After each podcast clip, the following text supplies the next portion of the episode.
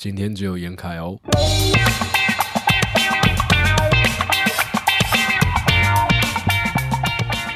啊，欢迎收听木栅路钓虾场，我是严凯。那前面大家可能会听到我很大声的叹气，并不是觉得一个人录音很累，或者我一个人录音很很辛苦，而是我前面其实已经录了两次。但是都是录到一半的时候突然中断。呃，第一次是因为电池没电，然后第二次我不知道为什么任何原因，因为我电池已经重新充了一整天的电，它还是断掉了。好，所以我现在换了另外一个方式，我是直接接着电源来录的。那希望等一下都可以很顺利哦，拜托。好好好，就这样。这这个是题外话，只是跟大家讲说这局我录到现在已经录到了第呃第三次了。那我对对就就是这样就是这样好了，那今天主要有大概算是三个部分来跟大家聊聊。呃，第一个部分就是维维去香港的时候，他发了一个文，然后我有问大家说，诶，大家想要听到呃我们聊什我聊什么啊，或者想要我回答哪些问题啊？我就把大家的一些问题记下来。那有一些问题我已经直接在那个 IG 上面做回答了。那如果听众还没有追踪我们的 IG，可以去追踪一下。最近 IG 的东西越来越多，基本上我们固定每天都会发现实动态。那我们尽量也都让现实动态有趣了，因为其实如果要经营自媒体的话，现实动态不有趣，那根本没有人想要追踪我们。所以我们尽力让我们的现实动态有趣，或是有内容、有深度。哦，就是这样。好，那第二部分呢，就是会来念一下听众的留言。哎，就就就是念一下留言，因为我们有说了嘛，那个。念留言这件事情会变成我们节目的一个习惯，就是希望大家可以来多多留言，帮我们刷一下我们在呃 Apple Podcast 上面的那个评论数啊，然后那个留言数啊，让我们的那个推播好不好？权重可以高一点，可以让大家看到我们。哎，大致上就是这样。那最后一趴，最后一趴会来聊一下我自己的事情，因为难得呃我们今天不在，好不好？所以我就来聊一下我自己。比较私人的状况，OK，那我们就呃直接开始喽。我们就直接开始从观众提问开始。好，第一个问题呢，他问了我说：“严凯会想要邀什么样的听众上节目？”我觉得这是一个问得非常非常有趣的问题。我会想要邀什么样的听众上节目？因为他讲的是“听众”两个字，所以必须邀请的这个人是有在听木栅路钓虾场的。那我想要邀请怎么样的听众上节目呢？嗯，回答这个问题之前，我可以先讲，其实我跟一些我们的听众都是有私交的，而且这个私交不是说什么哦，我们原本是朋友，然后他来听我我的节目这样，而是他第一次认识我这个人是从节目上认识的，对，那这个就可以算听众了吧？那有所谓的私交，有一些是网友关系，就是我们呃拥有彼此个人的那个 Instagram 账号啊，或是。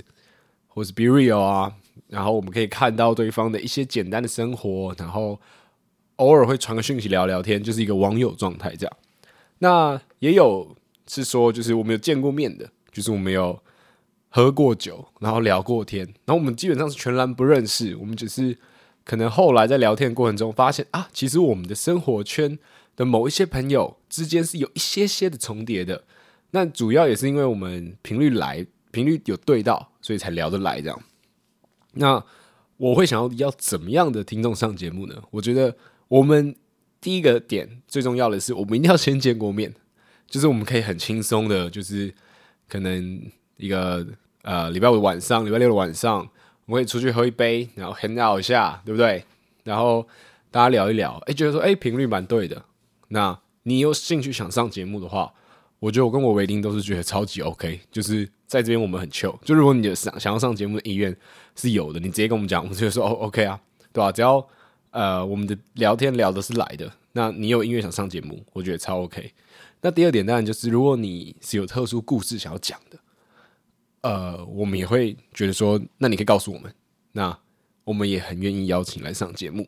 那当然我们还是要讨论过，因为我们的节目可能还是。以娱乐性质为导向，我们当然不是说不能讨论严肃的东西，但我们还是希望我们节目要以有趣为主。所以，我们发呃聊过、我讨论过你的内容之后，我觉得我们可以找到最好的那个呈现方式。那还有还有怎么样呢？嗯，大致上应该我会想到的，我想要找的听众应该就是这样。那最重要一点就是，可能还是要聊得来啦，因为我们的节目其实很轻松，就是都都在聊天，所以我们还是希望这个东西它可以继续这样下去。就你听听看，其实我们的访谈，我们还是会让它很像，就是就是让它是在聊天而已，然后？毕竟有追踪我们的 IG 的人，然后有细心看的人，可以看到我们在 IG 下面打的那个呃个性栏位的签名，写的是说。让大家开心的偷听我们聊天，对对对，就是这样。那这个就是我会想要邀来上节目的听众的样貌。那接下来接下来第二题，他说最近都去哪里散步呢？哎呀，这个问题很棒，这个这个问题很棒，因为我们之前有做了一个叫台北散步指南。哎，敢做指南应该是对于散步这件事情是有一点心得的，但我还是要很惭愧的讲，因为呃，我好像算是有一小小阵子没散步了。就是在在台北的话，但是我在当兵在妈祖的时候，我是很尽力的在散步啊。呃，我们我在当兵的时候，大家都可以听到我节目，我们就是只有周日放一天点放，这个叫点放嘛，早上放晚上回来，这个东西就叫点放。那我们在妈祖移动，除非真的太远，我们都会坐到计程车。那其他时候为了省钱，我们都是用走路的。所以其实 我是蛮推荐大家去妈祖散步的。哎呀，看，我觉得听起来像在讲干的，但我觉得如果你有机会的话，去妈祖不一定都要骑摩托车，或是不一定都要搭车，或是你可以骑到一个地方，然后你开始走一小段路，因为妈祖是一个很海岛、很海岛的国家，可能很多人都去过澎湖了，去过金门了，跟那些地地方比起来，妈祖真的没有这么的繁荣，它还是保留着蛮蛮大一部分那种。海岛的原始感嘛，尤其是如果你又去到了东莒、西莒、北竿这种地方，你就会发现，哦，这个就是乡下地方，又有海岛的那种高凸不平的曲线。你可以想象那个呃，那种叫什么呃，卢卡的夏天，迪士迪士尼 Disney Plus 有那部卢卡的夏天，就是一个渔人，然后跟一个小男孩，然后他们幻想的伟士牌，想要觉得伟士牌很帅，想要有一台自己的伟士牌的那部动画，那。他们住的那种港口的城镇，就是我觉得东举西举是有一点点类似那种感觉的，因为他们的那个坡度很陡嘛，高高低低的，所以他们的房子通常也是这样盖，所以就是真的就是你你就知道说啊，这就是一个海岛的国家，不是海岛海岛的一个，就是一个海岛啊，就是这样啊、然后我觉得在那种地方散步很赞。那除此之外呢，我刚好刚刚有稍稍的在北头散步，然后就是北投公园那一块。哦，shit，我觉得。我我有点太久没去北投公园了，都忘记说那边是是是一个很舒服的地方，就是北投图书馆附近那一块，那边整理得非常非常的干净。然后我我去的时间大概是呃五五点左右，所以人其实没有很多，走起来是很舒服的。那有一些小店都还有开着，你也可以买买东西吃，买买东西喝。那旁边有很多不同的那个饭店可以选择。那你也可以进去泡个汤，对，所以我觉得去北投散步是是是一个很不错、很不错的选择。那当然，它就是真的蛮纯粹在散步啦，就它比较没有什么逛街啊的地方存在。那讲到逛街的话，最近在圆山跟西门这两个地方的晚上，我我觉得很有趣。我一直都觉得每个城市或是每个地方，它白天跟夜晚可以呈现很不一样的两种生活。那尤其在西门町跟圆山。对我来说，以台北来说啦，我比较熟悉这两个地方，他们两个这个这个差距更大，就是白天跟夜晚差距更大。怎么说呢？就是西门町的白天很热闹，你可以看到六号出口一出来，有有一些呃女团他们在跳舞，诶，我不知道称他们女团对不对，但他们就是有一群很喜欢 K-pop 文化，然后他们自己也呃练他们的舞，然后在跳舞，然后会把他们的舞拍成影片的这一群人会聚在那边跳舞。那有一群。这个都市男女可能会从这个 H&M 走出来，那有一群呃贪吃的人，老饕，他们可能会在旁边那个六号出口旁边买那个什么凤梨冰，或是凤梨汤，或是杨桃冰、杨桃汤这样。那你就是继续再往里面走，就可以跑到 Uniqlo 啊，点点点什么之类的，然后就是很热闹，人很多，然后店都亮着。但是你一到了晚上的西门町，大概可能十点之后，十点之后，你就会发现说，哎，人潮变比较少。人潮一变少，摊贩就出来了。摊贩就会呃，哎，白天可能有摊贩了，但晚上的时候，你可以很清楚的看到这些摊贩，他就在 Uniqlo 前面那边排着两排。那包括他们的小朋友也会在那边跑来跑去、玩来玩去，然后很多刚可能刚看完电影的人，然后或者是一些呃这个时间上班的人，或者这个时间他下班的人，就会在西门町游荡。然后西门町的夜生活在那个时候有开始，有很多的酒吧，有很多的居酒屋，然后里面充满了各式各样的善男信女，还有都市男女，有点浪漫，然后又有点有点酷吗？就西门町的晚上，我觉得是酷的，就各种。街头的画或什么，我我我知道现在已经很多人会觉得说，哦，我好久没去西门町了，因为就不太想去这样的地方。我说，哦，好久没去逛万年了，哦，就是不想去这样的地方。就我完全可以理解，因为你你很直觉想到会觉得说，啊，那边已经没有什么东西好看了，那边已经没有什么东西好逛。但我就觉得说，这个心态有点太有点有点稍微有点狭隘啊，因为他那边呈现了一个很独特的、很独特的西门町专属的文化出来。我自己是。还蛮还还还蛮爱这一位的，所以有时候在我呃在西门町待到晚上的时候，我都会蛮享受在西门町漫游的感觉。我可能没有要进去任何一家店消费，就是不管是吃东西啊、喝喝酒啊，或是要买东西，但我可能就买着呃鸡蛋糕走在路上吃，或者买一瓶啤酒走在路上喝。哦，我都觉得在西门町散步感觉超爽，尤其是一到晚上，它完全没有白天那个人挤人。你会觉得你可能拥有了整条道路，然后你还可以看到一堆怪人出现。这怪人有很多种啊，可能是喝醉的大叔、喝醉的年轻人，然后吵架的情侣，然后一些一些真正的怪，就是比较特殊的人。你看到他，你就觉得，哎，这个人好像蛮特别的哦。他可能举例来说好了，我我我的西门晚上有时候会很常看到一个穿女装的北北。他就会看起来就是真的是比较不知道他是不是居无定所啊，但他就会穿着女装，就穿着裙子，然后高高瘦瘦的在那边走来走去，那听起来好像有点恐怖，但是其实还好啦，就是你你会觉得说它很像一个固定的 NPC，但我不知道现在还在不在，因为上一次晚上的西门町也是有一阵子之前的事了，嗯，然后刚刚还有讲到圆山嘛，圆山也是圆山白天的时候就是。一个草草原，我觉得大家对圆山就草原嘛。然后假日有那个农夫市集，然后人都很多啊，很热闹，很多小朋友，爸爸妈妈带着小朋友，可能还有一些人就会经过呢，要去北美馆看展。那一到晚上开始，就会出现一批的练舞的人潮，这个很有趣。这个应该是不管周六日，好像就是不管平日还假日，好像都有。你就看到一批一票的练舞的人。他们可能是学生，那有可能都是社会人士，他们就是在在练舞。然后你还可以看到在打太鼓的爷爷奶奶们，在打太极的长长辈们。然后在酒吧，你可以看到一堆外国人，就是那边的酒吧都是外国人。晚上走起来是很是很舒服的。你只要不要走到太晚，类似可能十十点半或十二点十二点之后，因为他厕所会关起来，他厕所关起来就上厕所很麻烦，你只能去捷运站上啊。捷捷运站就是十二点之后也关起来了。那你你可能就没有地方可以上厕所，然后这是一个比较麻烦的地方。但如果在那段期间还有厕所期间，我觉得你就可以真的就是拿着酒跟朋友在那边散步聊天，然后走一整个圆山，你你都不会觉得说哦那边很少人很可怕，就是它是一直它是一直很明亮的，即使到了超级晚，好凌晨三四点好了，它的那个空间给你的感觉也也不太，我觉得也不会很可怕，是。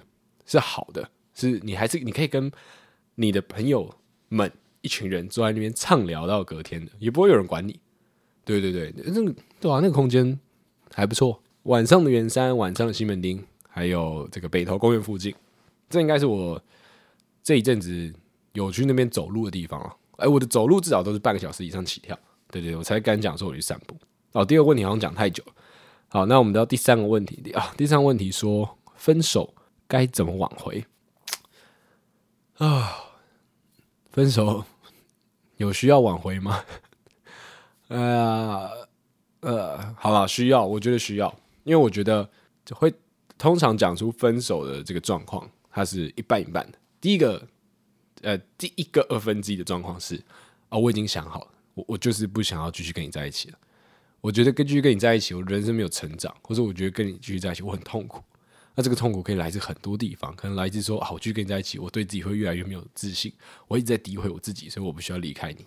那第一个痛苦是，我跟你在一起，我永远都是处在一个负面情绪，所以想离开你，好不好？所以第一个二分之一是我很清楚想跟你分手。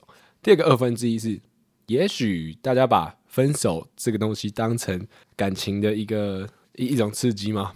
或是一种一种解药？就是。诶、这样讲会不会很奇怪？但我但我觉得有时候它可能是一种刺激啦。就是好，我们现在提分手，那我们可能就会开始非常非常正视我们之间的问题，我们就会开始来好好讨论，然后从这之间产生一些化学变化。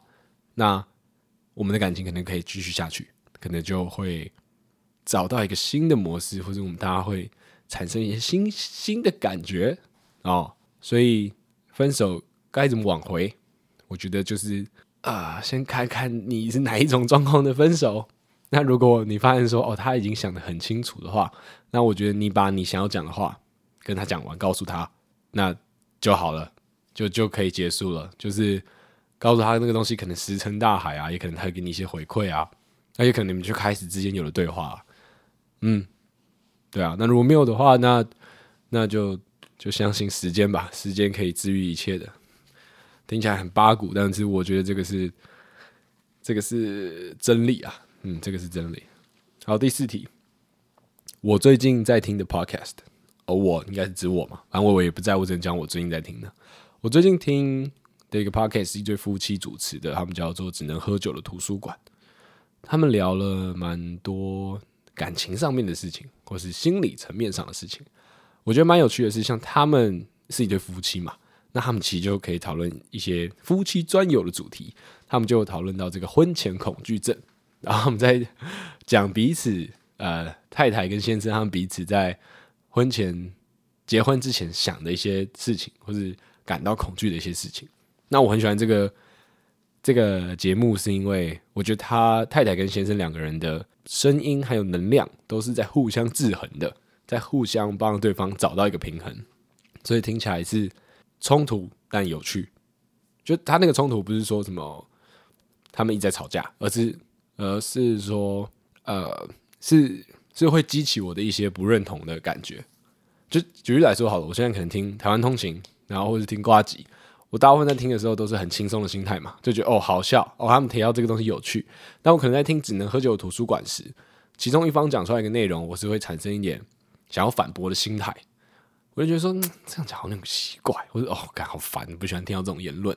但是当我产生这个心态的时候，可能另外一方他们就会提出另外一个呃面向的答案，然后他们就开始讨论，然后最后讨论出来的东西是有趣跟好玩的，或是是让我接受的。然后我很喜欢，我蛮喜欢这样的过程了，因为我觉得这样在听的时候很有在思考的感觉。那另外一个节目叫做《熊与熊》。哎，鱼与熊掌不能兼得，我我有点忘记是不是全名是这样。那他的主持人是一个叫熊仁谦，呃的的男生。那他很酷，他是他是他是有去，他好像是出家人啊，但但他出家的那个状况好像蛮不一样，他好像是去上那种藏传佛教的学校嘛，他好像是在里面，对对对，就类似啊，我我不太清楚，因为他在讲他身世或是他。这个背景的时候，已经是我好久好久以前听到了。那他最近这个节目好像是稍微比较新的。那他们在里面会有很多的提问来当做一个节目的主题。举例来说，他们前几集有说什么？呃，不喜欢以前的朋友错了吗？或是呃，什么觉得工作很无聊错了吗？之类的，他们就会用什么什么什么错了吗？来当做一个讨论主题。我觉得这个概念有一点点、一点点跟那个瓜吉的。这样的我是一个混蛋吗？一样，就是我觉得它是好玩的事情。就是，哎，我这样想是不是错了？好，我们就针对这个问题来做解答。哎，我这样做我是不是一个混蛋呢？好，那我们就针对这个事情来帮你判定你是不是一个混蛋。哦，对对对对对，最近听的两个新的节目是这个，跟大家分享一下。好，第五个，一些荒谬的小故事。荒谬小故事，哎，我我我前面其实前两次录的时候，我都讲了。其中一个一个我最近发生很衰的事情，但今天现在已经第三次录音了。我觉得我最荒谬的事情就是，我前两次录音录到一半都断掉，然后答案都没有存下来，这应该是我发生最荒谬的事。啊，我也跟大家讲一个我最近发生很衰的事情，就是我在工作的时候不小心把公司的一一颗硬碟弄坏了，然后我就就是去 PC 用订了一个新的硬碟，所以我这个月多了一笔意外开销，一千八百多块。但我的上司很燥，他硬是帮我把这个价钱压到了很低很低很低很低。对，谢谢他。啊，这个是我这个月发生比较衰的一件事情。好，第六题，这个这个有趣了，这个我愿意讲三次，我都还是觉得很有趣。这个第六个问题，他讲说南部小孩上北部念书需要注意什么？这问的非常非常非常的好玩，因为我在想说怎么会来问我？我我我从小到大都在北部诶、我我我是连呃什么外婆家、阿嬷家都就是都是在台，就是在北部啊，就在新北、台北这样啊。我我我是基本上很少离开外县市的，就是。就是长时间生活，就是我不是我是没有这种我是没有这种体验的，所以当我听到听众问这个问题的时候，我马上去跟我身旁的朋友们求援，就是一些他们是北漂的学生，然后就问他们说：“哎、你要怎么去建议说，今天如果有一个小朋友他要刚上北部念书，你会给他怎么样建议？”很有趣，我问了三个人，他们三个人都给出了基本上一样的答案，而且第一个答案都讲说钱要带够。北部的物价你会吓到哦，我觉得这个很实际，就是这个大家应该都可以理解。就算你很很少来北部，然后或是你很少去南部，但你大概都可以在想象中知道南北的物价差蛮多。应该桃园以后开始就都不一样了，所以钱要带够。那第二点呢，这个我就问他们说，那除了这个实际层面上的事情，有没有哪些是心理层面上需要比较去注意的？他们也都讲了一个蛮类似的概念，都讲说。台北有太多太多好玩的事情了，有太多太多新鲜的事情，然后可以去尝试，然后你就觉得说什么都很有趣，什么都很好玩，都想要去碰碰看，去试试看。那在这边，我问的那些前辈，他提醒你们就是，呃，你们要放慢一点去看，去知道自己想要的到底是什么，然后想要玩的到底是什么，然后就好好认真去玩没关系，但要注意到自己想要的到底是什么，不要被这个。呃，一次来的太多刺激跟新鲜的东西给淹没，然后迷茫掉了，这是他们给的建议，我觉得蛮赞的啦。因为这个是这个是我我我我自己 没有注意到跟没有意识到的东西。来台北之后，戒心不要太重，因为北部人跟南部人没有差那么多。哎呦，我超级喜欢这个答案的，因为我觉得这个就是好不好？有在这个北部好好玩过，然后走跳出来的人才能给得出来的建议。哎，这绝对也是一个北部人没有办法讲出来的建议。我拿我自己，我觉得我一定讲不出来。对，就是我，我完全不会意识到这件事啊，因为我就是那个北部人。所以这三个重点啦，第一个就是钱要代购嘛，因为物价差很多；第二个是好玩跟新鲜的事情太多了，所以你还是要把持住自己的初衷，好不好？知道自己是谁更重要。然后最后一个就是戒心不要太重。对，像你会问这题，也代表说啊，你对这个台北的生活一定会有一些担心，或者对台北人一定有些会有会有一些戒心。对，嗯，所以就是这三点，戒心不要太重啊，保有自己的初衷啊，钱要带够，好，就这样。然后第七题，第七题是有一个人他问说，就是呃，体育课要他他抽，就是学校吧，体育课应该就是大学生了，那他抽到是要游泳，然后有一堆同系的男生，但他们其实都不熟，他打说阿娘喂，就是我会怎么想？他问我会怎么想？我觉得这个问题他没有问得很完整，所以我会比较难去回答。就是我会怎么想？是说，哎，如果我是你的话，我会怎么想吗？还是我对于你讲出来这个事件会怎么想呢？如果是第一个啊，我先回答第二个好了。如果是第二个说啊，我对你讲出来这件事情会怎么想？我可能会嗯，会说啊，我我大概理解你，你可能在担心什么，但是我觉得那个好像还好，对，不能讲还好。好，那我回答第一个好了。就是我我自己只能从你这个问题去预测了，因为我觉得这个问题问的真的比较不完整，我很难好好去回答。那我只能自己预测，然后提供一些我自己以前的经验。像我我是一个体毛比较多的人，尤其是腿毛的部分。然后这个状况从我小学的时候就开始了，所以我小小五小六的时候，我是拒绝游泳的，甚至不要说游泳，我是拒绝穿短裤上学的。我是不管天气多热，我都是穿着长裤，甚至一条牛仔裤去上学校上学的，因为我觉得我的脚毛很怪。就是不是那个年纪的人该有的，或是我很不正常这样，所以游泳课对我来说，它更是一个超级巨大的压力。所以我尽量都会故意带泳装啊，或是呃想办法装病啊，然后不上游泳课这样。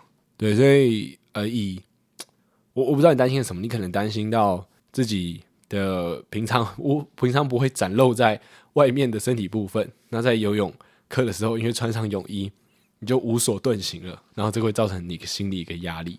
但里面还提到，就是有一堆不太熟的男生嘛，哦。这个我觉得就可能跟每个人对于身体界限的敏感度又不一样。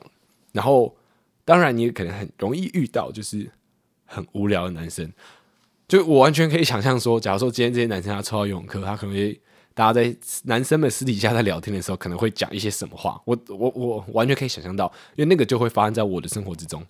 对，那我这边也只能跟大家讲，就是如果想成为一个更好的人，就是你还是要顾虑到大家。尊重大家，让大家不要觉得不舒服。你们要聊那些或什么，我觉得没有人可以去控制你们说不能讲或是怎么样。而且那个很多时候，他我相信他带的恶意是很很低很少的。那他们就是你们一个茶余饭后闲聊的话题，要聊没有人可以控制你们。但是我觉得在当下的环境下，最基本的尊重拿出来，不然真的是蛮幼稚的。就是你如果刻意想讲给人家听，让人家知道说哦你在聊他。蛮白痴的啦，蛮幼稚的这件事情，希望到大学就是比较少会发生了。不要在当下的时候让对方感到实际上物理上的不舒服。好，这个就是对于这个问题答案了。哦，好，说教说教意味太重了。好，以上七个问题就是在 IG 上搜索的七个问题，然后其他问题我们都有在我们自己的那个。IG 上面做回复了，剩下一些问题，像什么对电电会的定义啊，或什么什么之类的，我就在上面做回复了，就这边就不多聊。好，那我们再来来讲一下这个呃听众留言，好不好？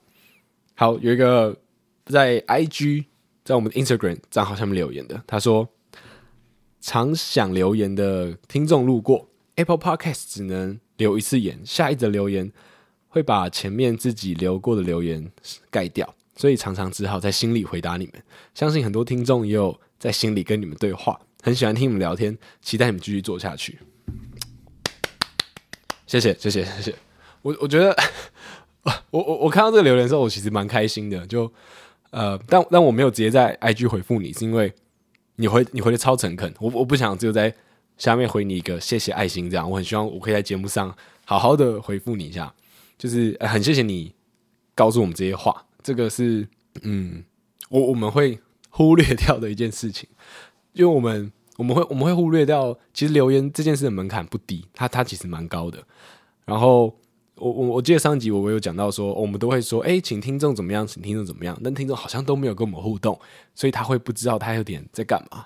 我自己后来回去听这个，就觉得说，哦，听起来好像有那么一点点像在情绪勒索，但其实不是啦，那只是真的，可能微微，或是跟我微微跟我的一个感受，就是会觉得啊，好像都没有收到一些回馈，做起来有点无力。但我们一讲完之后呢，大家就都来留言了，所以这个行动呼吁是成功的，或者说这个情绪勒索是是有用的，是有用的，对吧？所以，哎，就是谢谢这个常常想留言的听众。好，这个是我对你这个回答，嗯，感谢你。好，那第二个，他留言说，呃，他哦，他是提问，他说希望小孩情商高还是希望小孩智商高？我很直觉的去想情商跟智商定义，然后来回答这个问题。我会希望情商高啦，因为我会希望我的小朋友过得快乐一点。那情商高，我觉得可能他就是很会控管自己的情绪，然后很可以去了解自己。现在处于什么样的状态？他在想什么？那即使遇到难过的事情，他也好，好像可以更可以去感受，而不是一昧的陷到难过里面。那我会觉得说，哦，那这样对我来说，这叫做情商高。那但我后来想后面觉得说，哎，其实智商高的人，也许他也可以去运用一些工具，或是一些一些思考模式，就让他走出一些比较负面的情绪，情绪，或是让他去更理性的面对一些问题。嗯，所以。希望两个都可以还不错。但如果但是但是如果真的要选一个，我很直觉选的是，呃，是是是情商了。我觉得这个问题蛮有趣的啦。等微微回来，说不定可以再问他一次，看他看他怎么想。好，下一个留言说，听了最新一集来看留言区，发现没人留言，那我来留一下好了，嘿嘿，谢谢啦，谢谢大家。我觉得这个人我不知道你是谁，但说不定你好像蛮傲娇的哦，对不对？你还是给我们这个甜头，但好像想要装作自己一副无所谓、酷酷的样子，对。但是谢谢你的傲娇啊，很可爱。好，最后一个留言他说：“不瞒你们说，其实蛮想留言，可是 Apple Podcast 怎么好像只能写一则啊？我来试试看新留言会不会盖掉之前留的。如果成功了，以后常留言。呃，我跟那位道歉了，我这是真的。”我跟我自己真的也没什么在 Apple Podcast 上面留言的经验，所以我们对于留言这个动作，它这个平台的设计，我们真的超级不熟。所以如果大家都觉得跟哦 Apple Podcast 超难留言，很很很麻烦，那就是你们听完节目之后觉得哎、这一集还不错，蛮好笑的，你就留个那个这个五星五星好评。好，讲五星好评听起来真的很别扭，不知道为什么有种有种油条感。对啊，但是如果你们想要可以留言被念出来啊，或是有问题想要问我们的话，你们就可以呃去 IG 留言，或是去写信给我们。对，嗯，大家就是这样。然后我们现在看到 IG 留言，我都会把它记起来，我会把它整理起来，我们就会一起来念。那比较长内容的话，欢迎你写信过来，你就可以写说你想要讲什么啊，或是怎么样怎么样啊，你希不希望自己的名字被公布出来啊？想要被公布出来，还是不想被公布出来啊？都可以来跟我们讲。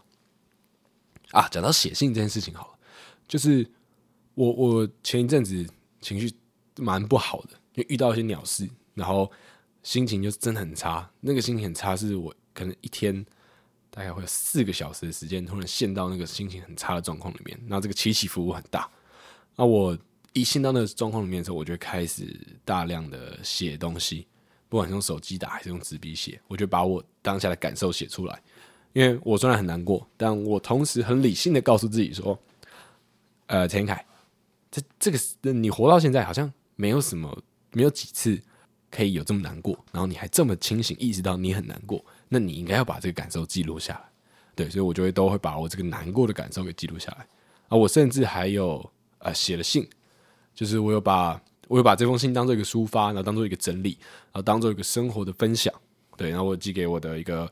一个以前的老师，大学时期的老师，然后就跟他讲一些，呃，我最近发生的状况啊，或怎么样怎么样，然后想跟他讲内容，这样，啊，我觉得让我整个人好蛮多的。所以，如果你们有一些事情，你们希望可以讲出来，让更多听众知道，那你会觉得说，又让更多人知道，因为有有有有一个观众或者有一个听众，对于任何一种形式的创作跟发表是很重要的嘛。那我们超我我超级愿意帮你念。对啊，所以你们就可以直接寄信，寄 email 到那个我们的信箱里面。我等下会去检查一下 IG 上面有没有我们的信箱。对对对，我欢迎大家进信来，很愿意帮大家念信。嗯，好，就是这样。这个我们大概花了半小时的时间跟观众互动完毕了，耶、yeah!！那再来呢？再来呢？再来呢？难得嘛，难得只有我今天自己一个人录音。好，今天就是我的时间了，想来跟大家分享一件事情。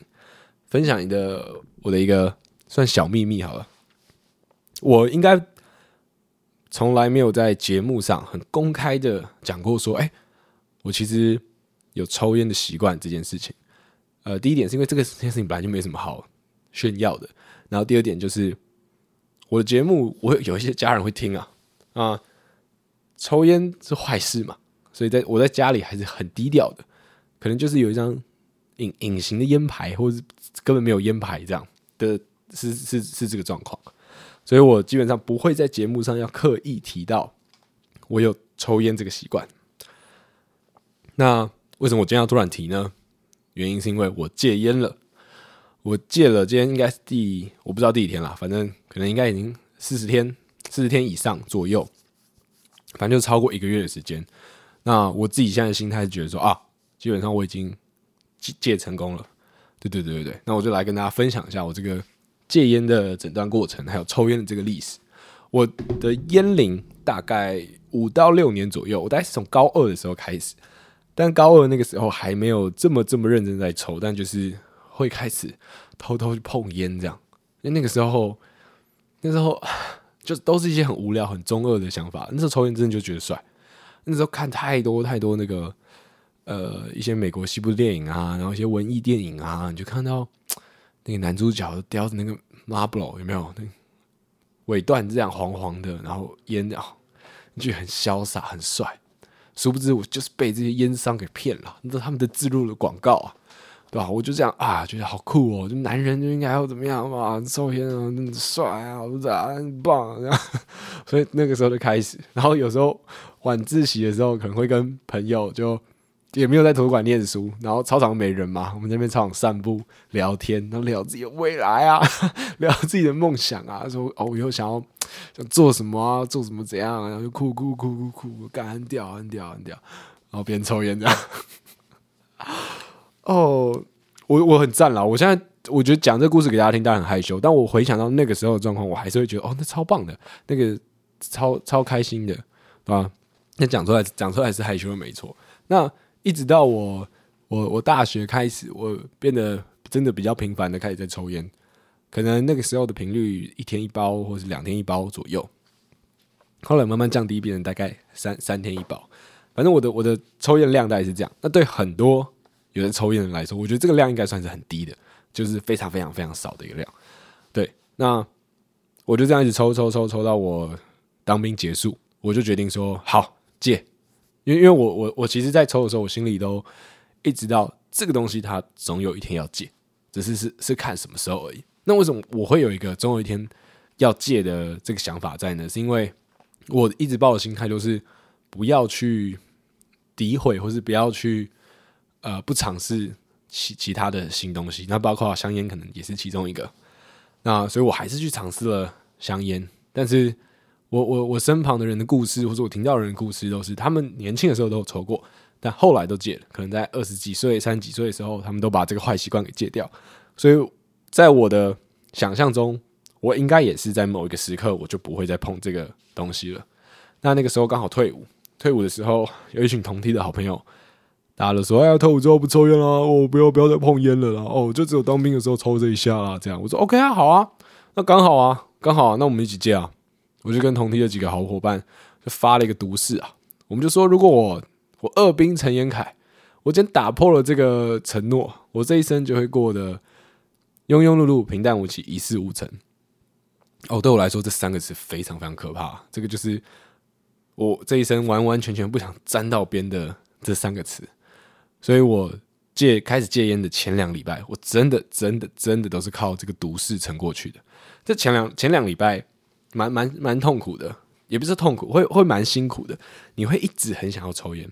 那我我一直觉得抽烟它好像不是你被尼古丁所上瘾，因为可能我的烟龄太短，可能我抽的烟的量比较低，所以我对于尼古丁依赖性可能真的没有这么高。那我有跟别人讨论过，我们觉得说抽烟它是一个习惯的动作，就是这个习惯的动作跟行为模式，比起尼古丁带给你的这个影响是更大的。举例来说。你今天是一个有抽烟的人，你叫了 Uber，这个 Uber 七分钟之后才会到啊，你已经到楼下了。那这七分钟可以做什么呢？可以点一支烟，对，你点这支烟啊，抽抽着抽着，对不对？划个手机，很很自在，很自由啊。然后你就会觉得说，哦，OK，好，车刚好来了，上车走。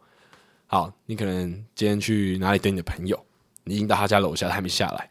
他说啊，再等五分钟，OK，抽根烟，对不对？或者你今天到公车站了。他说：“哎，发现公车还有十三分钟才来。好，你走到一个稍微离公车站有点距离的地方，呃，点根烟，对不对？点根烟啊，回来的时候可能是三分钟，刚刚好，对吧？舒舒服服的。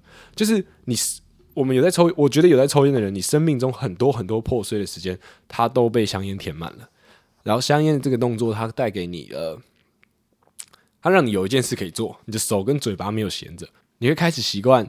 就除除了这些破碎时间被填满之外，你会开始习惯。”啊，工作到很累的时候，上课到很累的时候，还有刚吃饱的时候，或者喝酒的时候，你就会就会想要换你你你专注在一件事情上，呃，一段时间之后就啊，我需要休息一下，我想要转换个注意力，所以你可能去抽根烟。对，你喝酒这样啊，喝酒喝的就醉醺醺茫茫的，你会想要吃东西嘛？会想要吃东西之外，其实还有另外一个可以动嘴巴的事情，就是你可以去抽烟，对不对？然后你抽烟的时候，又可以跟抽烟的朋友一起。大家一起在做这件伤害自己的事实，不知道为什么，好像就会有一种更强烈的共鸣。就大家都是哦，我们都是这个抽烟 squad，这这不是一个很明显的说哦，对对，我们大家都是这都是抽烟帮，就不是这样，而是说你们真的都在刚好在做同一件事情，然后类似相同的动作一直在执行，这样吞云吐雾的。那那个时候大家好像突然就会变得很很很更紧密，情感变更好，都加分这样。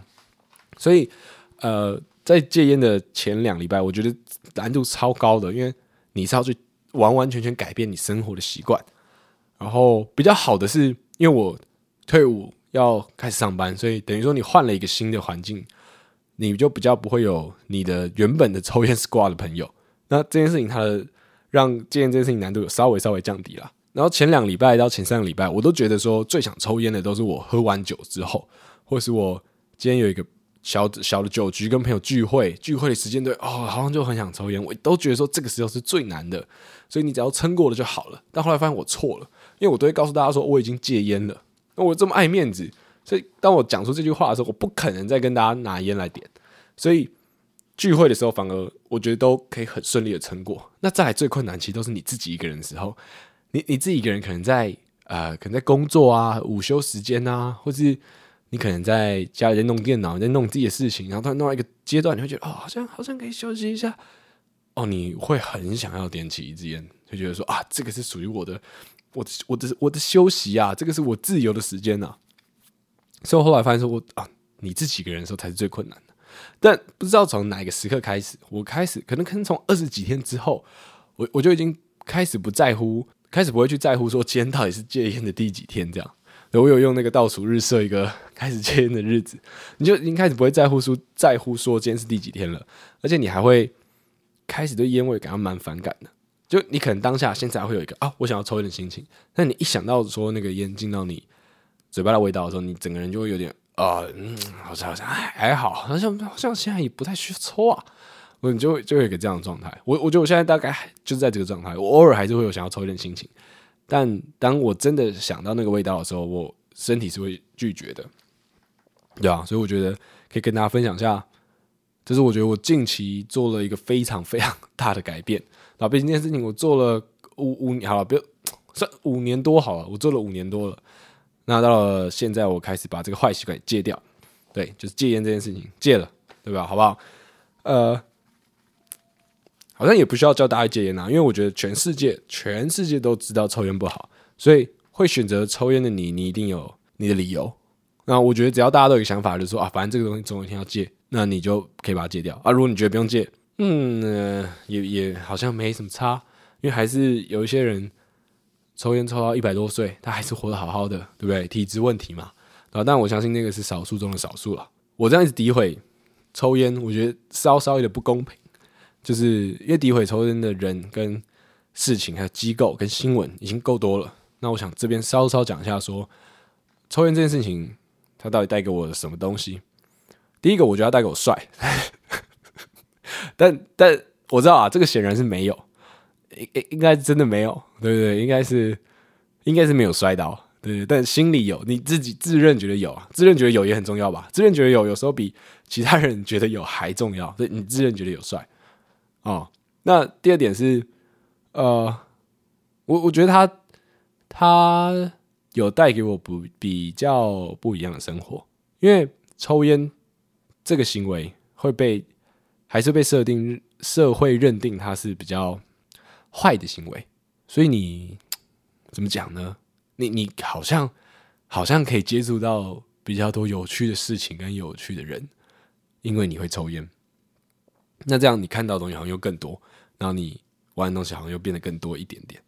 对，我我这样讲很偏颇啦，因为当然你好像也你不用抽烟，你也可以去接触到这些人。我只是觉得说抽烟可能它是一个，就像就我刚刚讲，它是一个大家一个坏坏共鸣的感觉，就是因为你们有这个坏坏共鸣，然后你们可以变得比较好，对吧？所以所以嗯，所以说我觉得抽烟它带给我的并不是全然都是对身体不好这么单一的坏处而已，它还有相对的一些。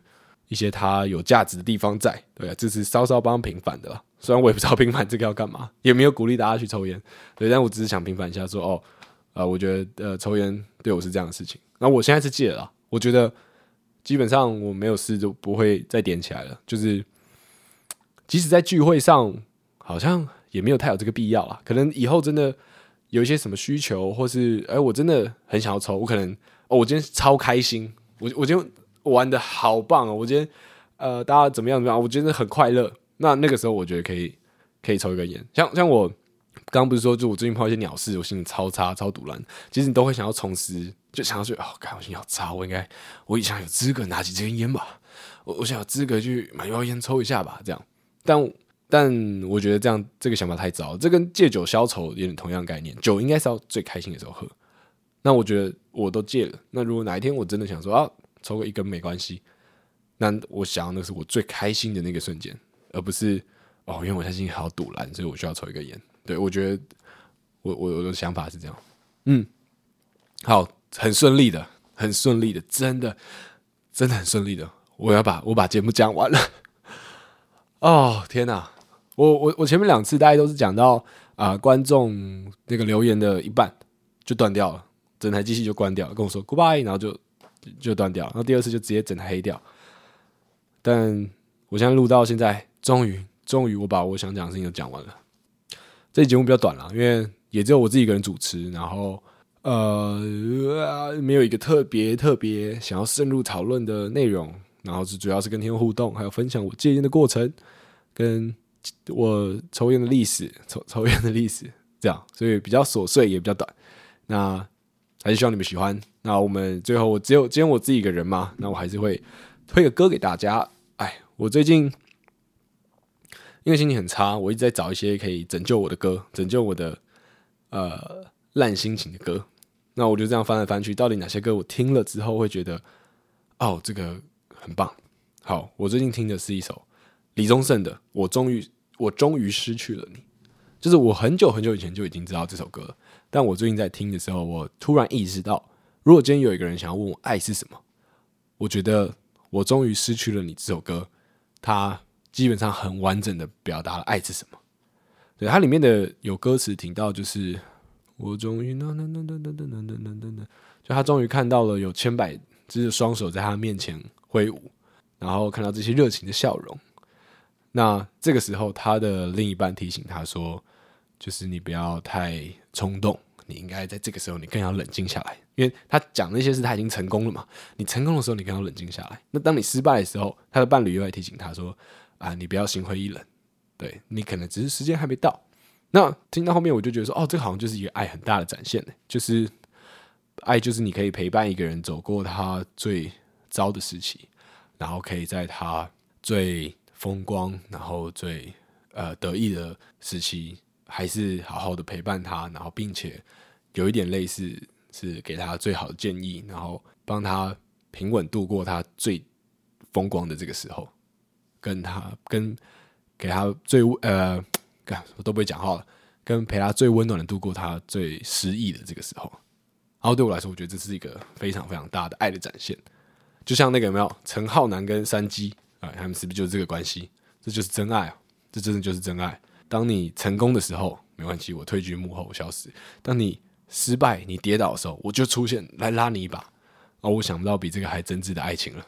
嗯，就是最近听了这首歌，觉得让自己心情好蛮多的，就觉得啊、哦，很棒，这首歌很浪漫，然后他的在讲内容好像跟我想的。爱这件事情的定义开始有了一些共鸣，对对不对？代表说我可能也也成熟，也长大了。我开始听那种李宗盛的歌了，不不再纯粹以前就觉得说哇好好听哦，哇嗓音好赞哦，而是我现在真的可以跟李宗盛的这个歌词产生一点点、一点点小小的共鸣了。对，所以我今天最后推给大家的是这个李宗盛的《我终于失去了你》。好，下礼拜我就会回来了，那我们就还是可以继续聊天。希望大家喜欢这一集。我。录了三次的节目，我希望我自己也喜欢。好，那我们下周再见，拜拜。